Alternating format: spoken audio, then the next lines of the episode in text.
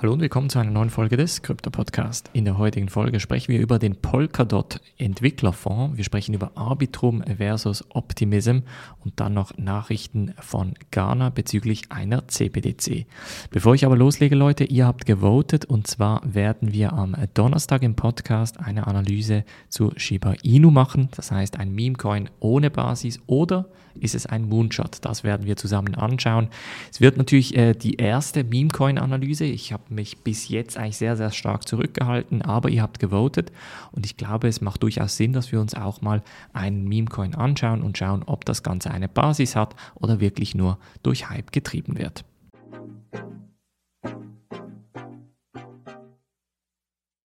Springen wir in diese erste News Story und zwar geht es um Polkadot, die einen, einen sogenannten Development Fund, also einen Entwicklerfonds von über 770 Millionen US-Dollar angekündigt haben. Und zwar hat der Gründer von Polkadot, Gavin Wood, gestern getweetet, dass sie etwa 18,9 Millionen DOT, also Polkadot Tokens, was etwa 777 Millionen äh, US-Dollar entspricht, auf die Seite gelegt haben für einen Entwicklerfonds. Jetzt, was wird hinter diesem Entwicklerfonds verstehen. Ganz einfach, wenn man ein Projekt aufbauen möchte, dass man auf Polkadot aufziehen möchte, dann kriegt man eine bestimmte Allokation, also einen bestimmten Entwicklerbetrag, kann ein Team aufbauen und die Idee dann entsprechend realisieren.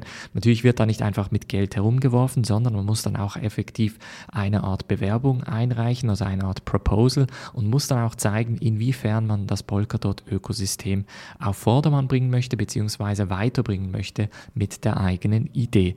Ich denke, das ist eine sehr, sehr gute Möglichkeit und das Interessante ist jetzt, dass wir von unterschiedlichen Plattformen sehr viel äh, entwicklerfondsmäßiges Geld haben. Also haben wir wir haben ja letzte Woche den Binance Smart Chain Entwicklerfonds von etwa einer Milliarde US-Dollar angekündigt. Dann Polkadot jetzt mit den 770. Dann gibt es natürlich all diese DeFi-Fonds, wie zum Beispiel der Phantom DeFi-Fonds oder auch der Avalanche äh, DeFi-Fonds, bei welchem man effektiv DeFi-Protokolle pushen möchte.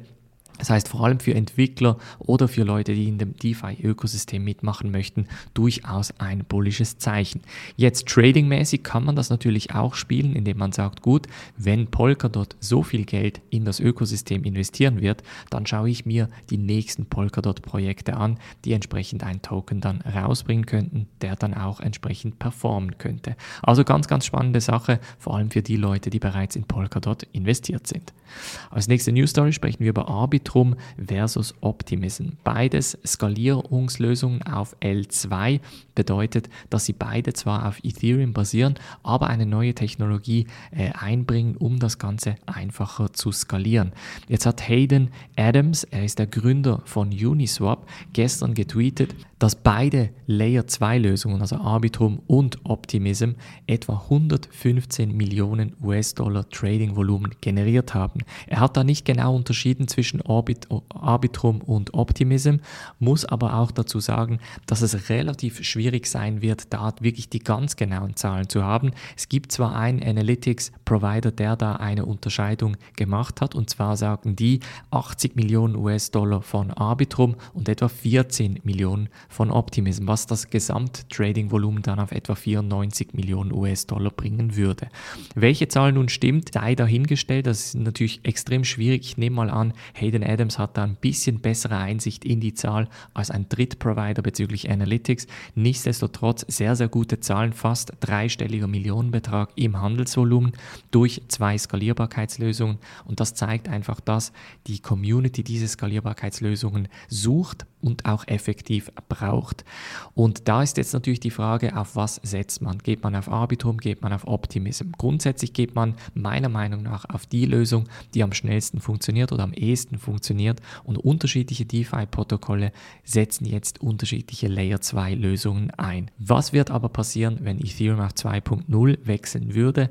Dann würden diese Layer 2 Lösungen grundsätzlich obsolet werden, aber wie das genau dann herauskommen wird, das werden wir noch sehen. Vor allem ist ja auch die Entwicklung von Ethereum 2.0 noch ein bisschen hinterher, beziehungsweise es wird sicher noch sechs bis neun Monate gehen. Von daher lohnt es sich durchaus in der Zwischenzeit mit Arbitrum und Optimism Gewinne einzufahren. Und als letzte News Story springen wir nach Ghana, denn Ghana versucht sogenannte Offline Transactions für die CBDC zu erforschen. Und zwar hat Kwame Opong, der Head von Fintech und Innovation bei der Bank of Ghana, angekündigt, dass sie die digitale Währung, den E-SEDI, auch mit Offline-Transaktionen unterstützen möchten. Das würde dann folgendermaßen ablaufen mit sogenannten Smart Cards. Und Smart Cards sind eigentlich nichts anderes als sogenannte äh, Prepaid Cards oder Prepaid Kreditkarten auf eine Art. Das heißt, man kriegt dann eine Karte, kann die vorausladen und dann effektiv auch ohne Internet benutzen.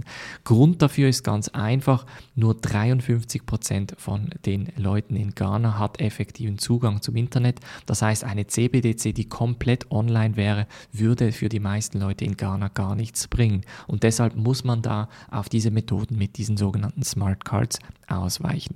Ganz, ganz spannendes Modell. Wie das funktionieren wird in der Praxis, werden wir da auch noch sehen. Wir haben jetzt vor allem in Europa und in unterschiedlichen Ländern eine CBDC in der Beta, die vor allem wirklich ganz klassisch wie eine Kryptowährung funktioniert, komplett von der Zentralbank ausgegeben wird. Von daher wird es spannend zu sehen, wie es dann effektiv in Ghana funktionieren wird. Das war's von der heutigen Folge. Gebt mir wie immer eine gute Bewertung. Wir hören uns in der nächsten Folge wieder. Macht's gut und bis dann.